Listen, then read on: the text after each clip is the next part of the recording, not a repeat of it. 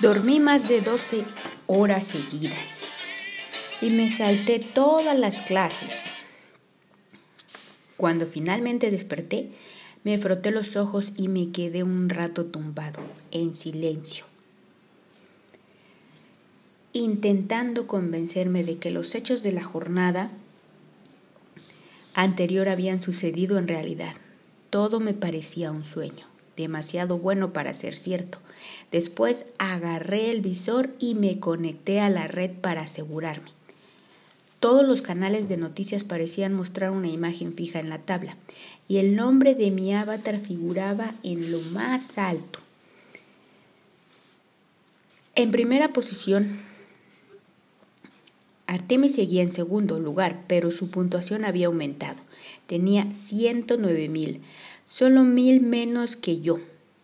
Y como en mi caso, junto a sus puntos también aparecía un icono en forma de la puerta de cobre, o sea que lo había conseguido. Mientras yo dormía, ella había descifrado la inscripción de la llave de cobre, se había trasladado a Middleton, había localizado la verja e interpretado juegos de guerra de principio a fin, escasas horas después de que lo hubiera hecho yo. Mi hazaña ya no me impresionaba tanto. Fui cambiando de canal hasta que llegué a uno de los principales, donde vi a dos hombres sentados frente a una imagen fija de la tabla. En la izquierda, un señor de mediana edad con aspecto de intelectual, que, según podía leerse, era Edgar Nash, experto en hunters. Parecía estar explicando la puntuación al presentador que tenía a su lado. Parece que el avatar llamado Parcival ha recibido algunos puntos más por ser el primero en encontrar la llave de cobre, afirmaba Nash en ese momento señalando la tabla. Y después, a primera hora de esta mañana, la puntuación de Parcival se ha incrementado otros 100.000 puntos y ha aparecido el icono de una puerta de cobre junto a los dígitos. Pocas horas después se ha producido el mismo cambio en la puntuación de Artemis. Eso parece indicar que los dos han encontrado la primera de las tres puertas, las famosas tres puertas de las que James Holiday hablaba en el video Invitación de Anorak? Preguntó el conductor del programa. Exacto. Pero señor Nash, después de cinco años, ¿cómo es que esos dos avatares han culminado la hazaña el mismo día con apenas unas horas de diferencia? Bien, en mi opinión solo existe una respuesta plausible. Esas dos personas, Parcival y Artemis, deben de estar trabajando juntas. Seguramente las dos permanecerán a lo que se conoce como un clan de hunters. Son grupos de cazadores del huevo que torcí el gesto y volví a recorrer los canales hasta que me tropecé con un reportero exageradamente entusiasta que entrevistaba a Ogden Marrow vía satélite. Al mismo Ogden Marrow. No nos atiende desde su casa de Oregon. Gracias por acompañarnos hoy, señor Morrow. De nada, respondió Morrow. Hacía casi seis años que no se aparecía en los medios de comunicación, pero no parecía haber envejecido ni un solo día. Su cabellera gris y su barba larga lo convertía en un híbrido entre Albert Einstein y Santa Claus. Ese cruce además explicaba bastante bien los rasgos básicos de su personalidad. El periodista carraspeó, algo nervioso sin duda. Permítame que empiece persiguiéndole por su reacción a los acontecimientos de las últimas 24 horas. ¿Les ha sorprendido la aparición de esos nombres en la tabla de puntuación de Holiday? ¿Sorprenderme? Sí, un poco, supongo, pero como todos los demás, llevamos tiempo esperando que esto sucediera. No estaba seguro, claro de seguir vivo cuando finalmente pasara lo que ha pasado. Me alegro de estarlo. Todo esto es muy emocionante, ¿verdad? ¿Cree usted que estos dos hunters, Parcival y Artemis, trabajan juntos? No tengo idea, supongo que es posible. ¿Cómo sabe? Gregario Simulation System mantiene la confidencialidad de todos los datos relativos de los usuarios de Oasis, por lo que no podemos conocer sus verdaderas identidades. ¿Cree que algunos de ellos darán un paso al frente y harán pública de manera voluntaria? Si tienen dos dedos en la frente, no lo harán, respondió Moore, colocándose bien las gafas de la montura metálica. Si yo estuviera en su piel, haría todo lo posible por mantenerme en el anonimato. ¿Por qué dice eso? Porque cuando el mundo descubra quiénes son, no tendrá ni un segundo de tranquilidad. La gente cree que puede ayudarte a encontrar el huevo de Holiday y no te dejará en paz. Hablo por experiencia. Sí, lo supongo. El periodista esbozó una sonrisa forzada. Sin embargo, este canal se ha puesto en contacto tanto con Parcival con Artemis vía email y les hemos ofrecido importantes sumas de dinero a cambio de que nos concedan entrevistas en exclusiva, ya sea en Oasis o aquí o en el mundo real. Estoy seguro de que percibirán muchas ofertas parecidas, pero dudo que acepten, insistió Morro, que miró a la cámara y me hizo sentir que se dirigía directamente a mí alguien lo bastante listo para culminar con el éxito de la misión que ha empezado, deberá saber que muy bien que no debe arriesgarse a perderlo todo por hablar con los buitres de la prensa. El periodista soltó una sonrisita nerviosa. Señor Morro, no creo que sea apropiado. Morro se encogió de hombres. Lástima, yo sí lo creo. El periodista volvió a raspear. Bien, cambiando de tema. Adventure. ¿Aventura usted alguna predicción sobre los cambios que pueda experimentar la tabla de las próximas semanas? Apuesto que los ocho espacios libres no tardarán mucho en llenarse. ¿Qué le lleva a pensarlo? Una persona puede guardar un secreto, pero dos no, respondió, mirando directamente a la cámara una vez más. No lo sé, tal vez me equivoque, pero de una cosa sí estoy seguro. Los Caesar van a usar todo el juego sucio que puedan para descubrir la ubicación de la llave de cobre y la primera puerta. ¿Se refiere a los empleados de Innovate Online Industry? Sí, los de hoy. Los Caesar, su único propósito es explotar los vacíos legales en las reglas del concurso y sobrevivir la intención del testamento de Jim. Aquí lo que está en juego es el alma misma de Oasis. Lo último que habría querido Jim es que su creación cayera en manos de un conglomerado multinacional fascista como Iowa.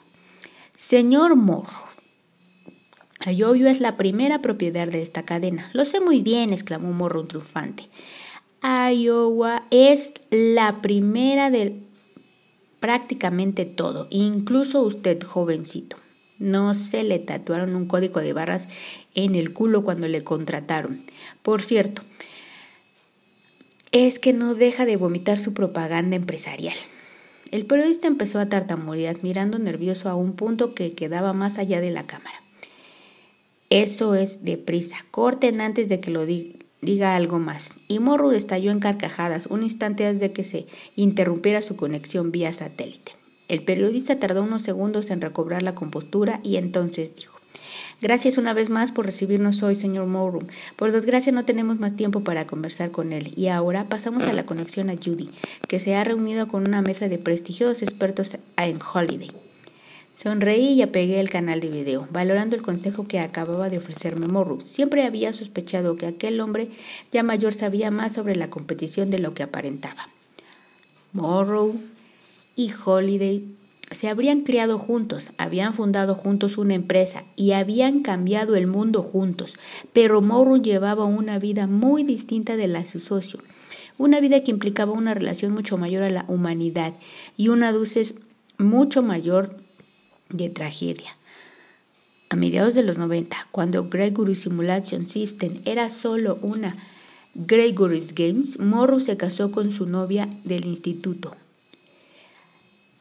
Kyra Underwood, una joven nacida y creada en Londres. Su nombre verdadero era Karen, pero desde que vio el cristal oscuro se hacía llamar Kyra. Morrow la había conocido en el primer año de bachillerato, durante un intercambio de alumnos en su autobiografía, El socio de Holiday, y escribe que ella era la Wii por antonomasia, obsesionada con los Monty Python, los cómicos de la novela de fantasía y los videojuegos. Morrow y Kyra compartieron algunas asignaturas y él se colgó de ella casi de inmediato. La invitó a asistir a sus sesiones semanales de dragones y mazmorras como había hecho con Holiday unos años antes.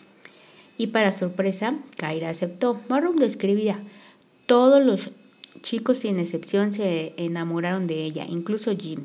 Lo cierto es que fue Kyra quien le puso el apodo de Anorak, un término coloquial que se usaba en Inglaterra para referirse a los obsesos de la informática. Creo que Jim lo adoptó como nombre de su personaje de Dragones y Mazmorras para impresionarla. O tal vez fue su manera de hacerle saber que entendía la broma. Jim se ponía muy nervioso en presencia de mujeres y Kaira fue así. Era solo como personaje, como Anorak. En el curso de nuestras sesiones de juegos y únicamente se dirigía a ella por Leucosia, el nombre de su personaje.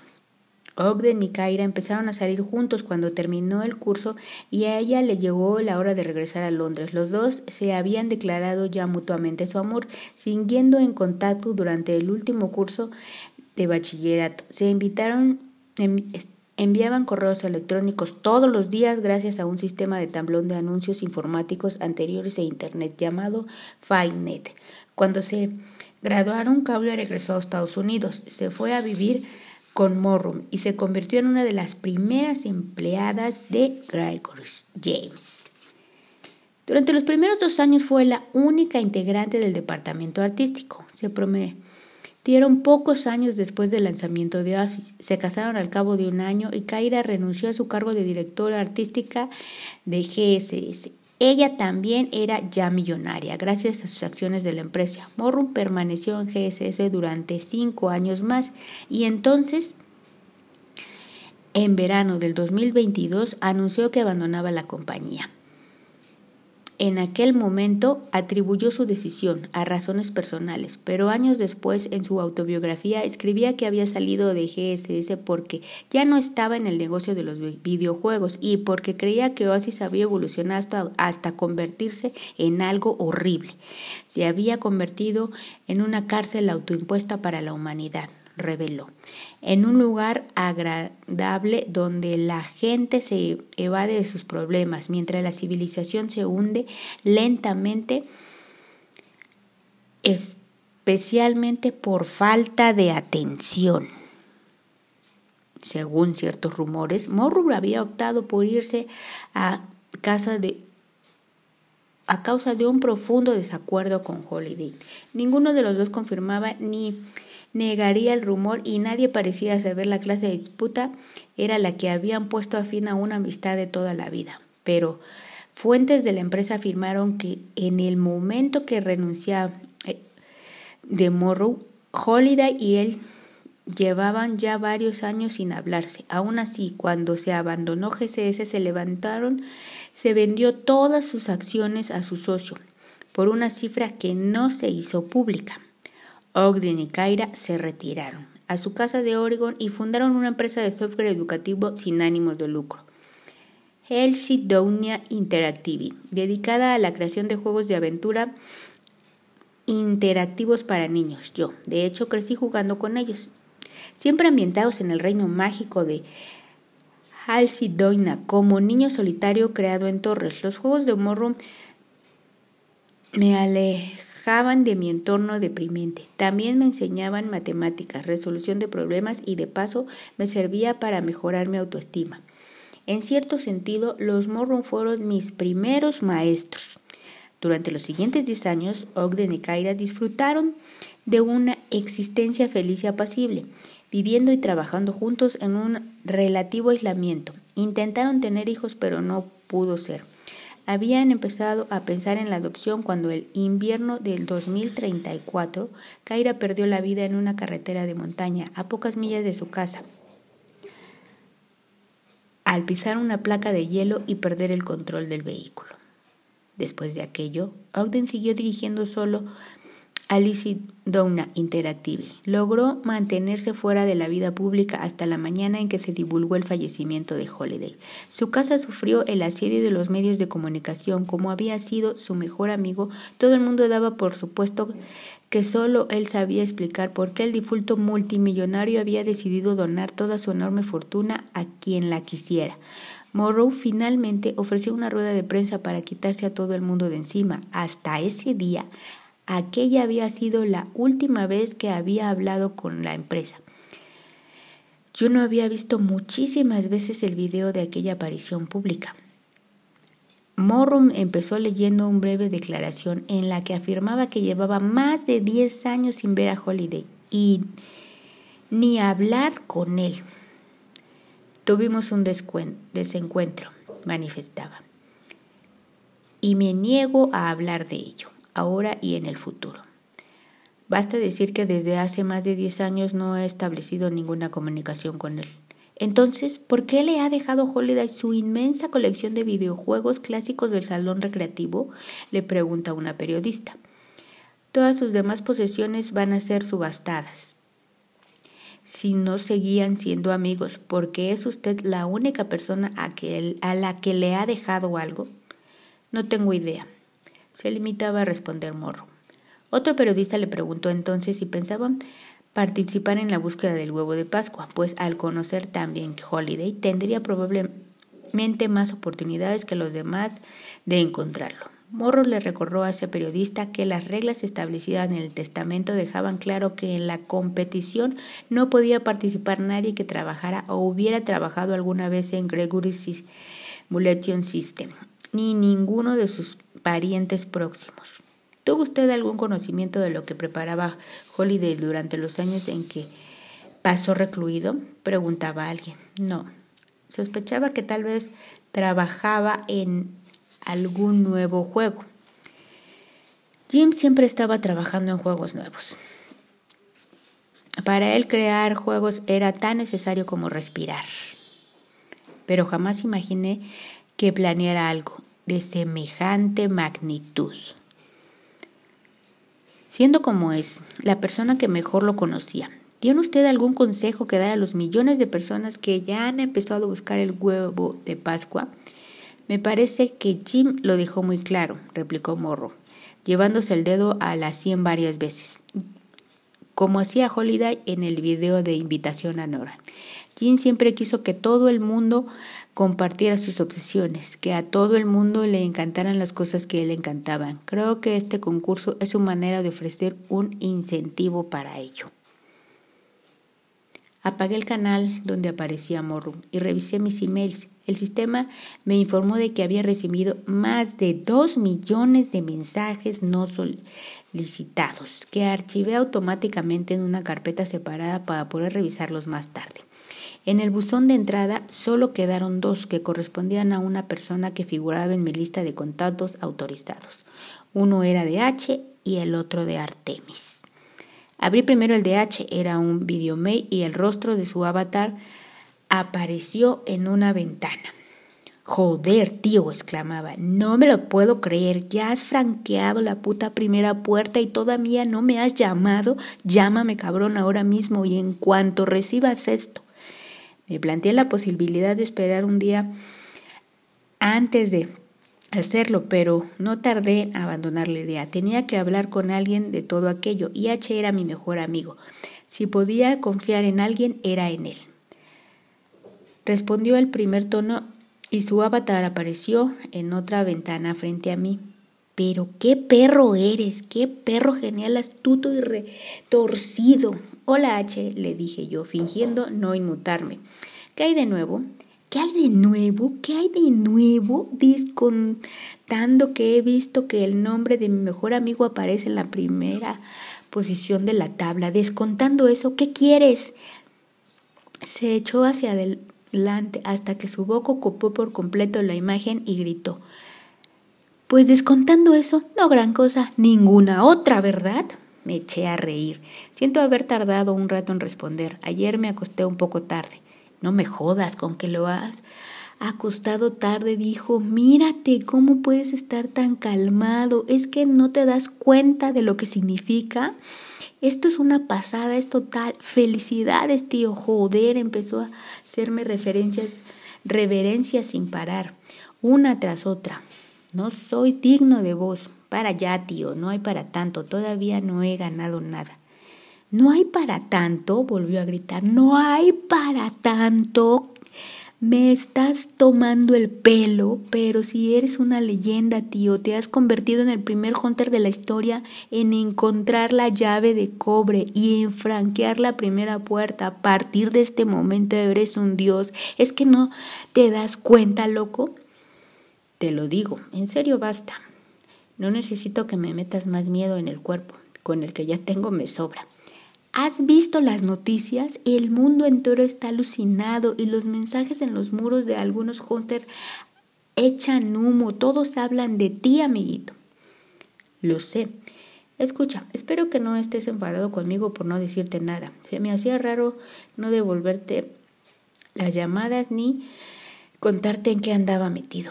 Vamos, tío, me miró con desprecio. Sabes muy bien que yo en tu lugar habría hecho exactamente lo mismo. El juego hay que jugarlo así, pero se puso más serio. Me intriga saber cómo fue que esa Artemis logró encontrar la llave de cobre y franquear la puerta inmediatamente después de ti. Todo el mundo parece pensar que los dos trabajan juntos, pero yo sé que es mentira.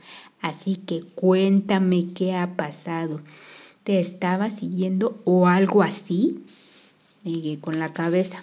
No, ella no había, ya había encontrado el escondite de la llave antes que yo, según me dijo el mes pasado, pero hasta ahora no había sido capaz de hacerse con ella. Mantuvo en silencio unos instantes. La verdad es que no puedo entrar en muchos detalles sin ya sabes. H levantó las dos manos. No te preocupes, lo entiendo perfectamente. No quisiera que te, escapara algo sin querer. Me dedicó su característica sonrisa de oreja a oreja y sus dientes blancos resplandecientes parecieron ocupar la mitad de la ventana. La verdad es que tendría que contarte dónde estoy en este momento. Ajustó la cámara virtual para alejar el zoom y mostrar un plano más general de su paradero. Vi que se encontraba en lo alto de la colina de la cima plana, en el exterior de la tumba de los horrores. Me quedé boquiabierto. ¿Cómo coño has?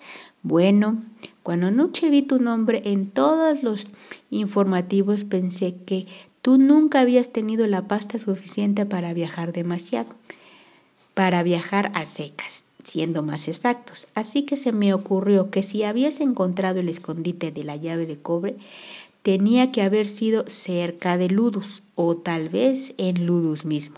Bien pensado, le dije sinceramente. No tanto. Me pasé horas rebuscando en mi cerebro de pulga hasta que di con la idea de sacar el mapa de Ludus en busca de las características descritas en el modo de la tumba de los horrores y cuando la, las encontré, todo encajó de pronto. Y ahora estoy aquí. Enhorabuena. Bueno, sí, dado que tú me señalaste la dirección correcta, las cosas han sido bastante fáciles. Se volvió para echar un vistazo a la tumba. Llevo años buscando este lugar y ahora ven que está tan cerca de mi colegio, podía haber llegado a pie. Me siento como un gilipollas integral por no haberlo pensado antes. No eres ningún gilipollas, le dije. Tú solo has tenido que descifrar la quintilla. De otro modo no habría sabido siquiera lo del módulo de la tumba de los horrores, ¿no? O sea que no estás cabreado, me preguntó. ¿Por qué? ¿Me haya aprovechado lo que sabía de ti? Negué con la cabeza. Claro que no. Yo habría hecho lo mismo. En cualquier caso, te debo una. Y no lo olvidaré. Le señalé la tumba con un movimiento de cabeza. ¿Ya has estado dentro? Sí, he salido para llamarte, mientras espero a que el servidor se reinicie a medianoche. La tumba está vacía ahora. Tu amiga Artemis ya ha pasado por aquí hace unas horas. No somos amigos, puntualicé. Ella apareció unos minutos después de que yo obtuviera la llave. ¿Y luchasteis? No, en la tumba está prohibido los combates PvP. Consulté la hora. Parece que todavía quedan algunas horas para el reinicio. Sí, he estado estudiando el módulo original de dragones y mazmorras intentando prepararme. Añadió. ¿Quieres darme algún consejo? Sonreí. No, la verdad es que no. Ya me parecía a mí. Hizo una pausa breve. Escúchame, tengo que preguntarte algo. Esto es, ¿En tu escuela hay alguien que sepa el nombre de tu avatar? No, siempre me he preocupado por mantenerlo en secreto. Allí nadie me conoce como Parcival, ni siquiera los profesores. Bien, yo he tomado la misma precaución. Por desgracia, varios de los cortes que frecuentan el sótano no saben que tanto tú como yo asistimos a clase en Ludus, por lo que es posible que aten cabos. Me preocupa uno en concreto. El pánico se apoderó de mí. Rock. H asintió. No ha dejado de llamarme desde que tu nombre apareció en la tabla para preguntarme qué sé del tema. Yo me he hecho el tonto y al parecer ha colado, pero si mi nombre también llega a aparecer en la tabla, estoy seguro de que empezará a presumir de que nos conoce. Y cuando le diga a los hunters que tú y yo somos alumnos de Ludus, mierda. Todos los hunters del simulador se acercarán hasta que aquí a buscar la llave del cobre. Exacto, corroboró H. Y dentro de poco la ubicación de la tumba será dominio público. Aspiré hondo. En ese caso, será mejor que consigas la llave antes de que suceda. Haré lo que pueda. Levantó una copia del módulo de la tumba de los horrores. Ahora, si me disculpas, voy a releer esto. Lo he estudiado más de cien veces hoy. Buena suerte, H, le dije. Llámame cuando hayas franqueado la puerta. Si la si franqueo la puerta. Lo harás y cuando lo hagas nos encontramos en el sótano y hablaremos. De acuerdo, amigo. Se despidió de mí con la mano y estaba a punto de poner fin a la llamada cuando quise añadir algo. E, H, ¿sí? Tal vez te convenga desengrasar un poco tus dotes para la justa, le dije, ya sabes, entre ese momento y la medianoche.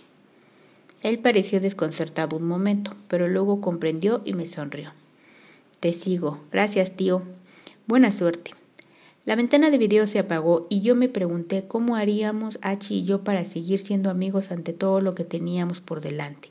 Ninguno de los dos tenía formado un equipo con el otro, por lo que a partir de ese momento pasábamos a ser competidores.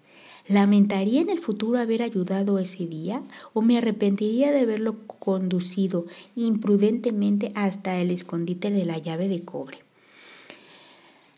Ahuyenté aquellas ideas y abrí el mer de Artemis. Era un anticuado mensaje de texto.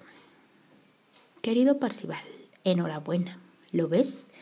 Ya eres famoso, como te anticipé, aunque parece que nos han arrojado a los dos a la luz de los focos. Da un poco de miedo, ¿no?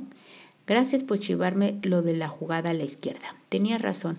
No sé por qué, pero el caso es que en esa posición lo conseguí. Pero no creas por ello que estoy en deuda contigo ni, ni nada parecido, señor. Lo de la primera puerta es bastante fuerte, ¿no? No se parece en nada a lo que imaginaba. No había estado mal que Holiday me hubiera dado la opción de interpretar el papel de Alice Shide, pero en fin. Este acertijo nuevo es muy difícil, ¿no crees? Espero que no tardemos otros cinco años en descifrarlo. De igual, solo quería decirte que para mí ha sido un honor conocerte. Espero que nuestros caminos vuelvan a cruzarse pronto. Sinceramente, Artemos. Postdata, disfruta siendo el número uno mientras puedas, tío. No va a durarte mucho. Releí el mensaje varias veces sonriendo, como un colegial anotando, y redacté la respuesta. Querida Artemis, enhorabuena a ti también. Estabas en lo cierto. La competitividad saca lo mejor que hay en ti. No me des las gracias por el consejo de jugar a la izquierda, aunque está claro que sí me debes una. El nuevo acertijo está chupado. De hecho, creo que ya lo tengo resuelto. ¿Qué es lo que no entiendes? Para mí también ha sido un honor conocerte. Si alguna vez te apetece que nos veamos en algún chat, dímelo. Parcival, postdata. ¿Me estás retando? Pues prepárate, señora. Tras reescribirlo varias veces, pulsé la tecla de enviar. Abrí entonces la ventana con acertijos de la llave de Jade y me dispuse a estudiarlos sílaba por sílaba, pero no parecía capaz de concentrarme. Por más que lo intentaba, mi mente regresaba a Artemis una y otra vez.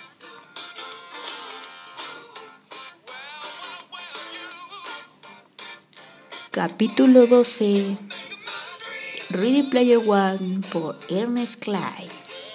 ¿Qué tal lo estás disfrutando?